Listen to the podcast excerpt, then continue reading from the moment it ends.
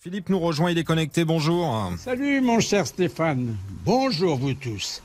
Eh bien la surprise de la semaine, ce n'est pas le 49.3, annoncé de longue date, ni même euh, la grève qui, depuis 1906, euh, fait partie de notre dramaturgie sociale, au point que la France est devenue la championne du monde avant la Belgique, le Canada et l'Espagne.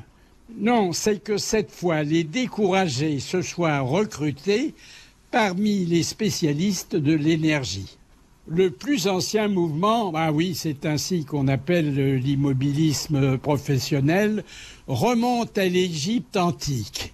Déjà, en 2548 avant Jésus-Christ, les ouvriers chargés d'édifier la pyramide de Khéops avait débrayé afin de protester contre la suppression de l'ail dans leur nourriture quotidienne.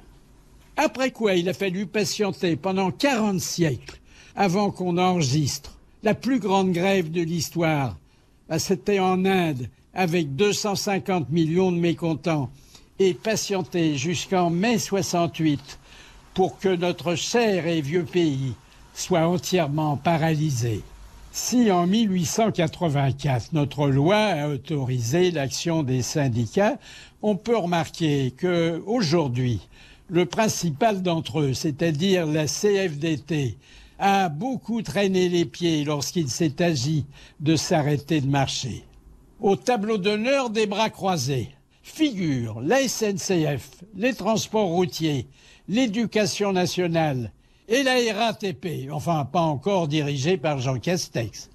En revanche, un certain nombre de fonctionnaires ont vu limiter et parfois jusqu'à l'interdiction pure et simple, comme pour les militaires, leurs droits revendicatifs. L'exemple de l'ardeur au boulot est donné par les patrons. Quelle que soit la conjoncture dont ils sont généralement les responsables et souvent les bénéficiaires. Les salariés, eux, se sont accoutumés à passer chaque automne de la plage à la grève et à ce qu'on suspende leurs appointements. Seule dérogation salariale possible lorsque un comédien incarnant un gréviste demeure sur scène sans voix et sans mouvement durant toute la représentation. En fait, la plus incroyable des surprises réside dans la coïncidence entre la réouverture du salon de l'auto et la fermeture des pompes à essence. Ah ben, on ne pouvait pas imaginer plus contradictoire. Et encore, je suis poli. À dimanche prochain. Rendez-vous dimanche prochain, Philippe Bovard. Sa liberté de parole, c'est dans RTL Matin Week-end.